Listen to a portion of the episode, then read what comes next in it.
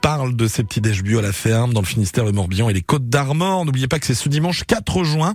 Une belle opération dont nous parle Marion Frisch qui est avec nous, chargée de communication des petits déj bio au micro de Nicolas Roel. Ça y est, c'est reparti pour la fête du lait bio, dont France Bleu Brésil est partenaire d'ailleurs. Ça a lieu ce dimanche. Et l'on en parle avec Marion Pfirch. Bonjour. Bonjour. Marion, vous êtes chargée de communication à la Maison de l'Agriculture Bio du Finistère. Rappelons déjà le principe de cette fête. Voilà, donc la fête du lait bio, c'est un événement national dans le cadre duquel euh, des fermes vont ouvrir leurs portes pour accueillir du public. Et l'idée, c'est de venir prendre son petit déjeuner à la ferme. Il y a différentes animations qui vont avoir lieu toute la matinée, donc euh, ça, va varier en fonction des fermes. Euh, il va y avoir des démonstrations de champs de troupeaux, des ateliers, euh, des découvertes sur l'apiculture, des ateliers autour du pain. Donc voilà. Alors d'un côté, bien sûr, il y a le petit-déj, mais il y a aussi la possibilité d'échanger avec les acteurs du monde agricole.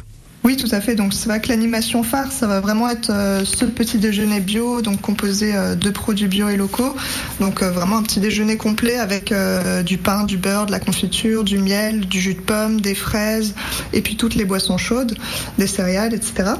Et à côté de ça, il y a la visite de ferme qui est aussi quelque chose de très important puisque ça permet d'échanger avec l'agriculteur justement sur ses pratiques, sur comment il produit, pourquoi il a fait ce choix aussi de produire en bio et, et ce que ça implique pour lui, euh, quel cahier des charges en fait il doit respecter? Y a-t-il des nouveautés pour cette 19e édition? Euh, oui, alors notamment, il y a une ferme euh, à Guipava qui ouvre, qui est un chantier d'insertion. Donc c'est assez intéressant de, de, venir visiter, de voir comment ils travaillent. Donc c'est le, le, jardin de prélude à Guipava. Et après, on teste deux nouvelles formules aussi sur la ferme de Brest à Trembian et sur la ferme de Lannéderne, la ferme de Penhuile, où là, c'est des formules brunch.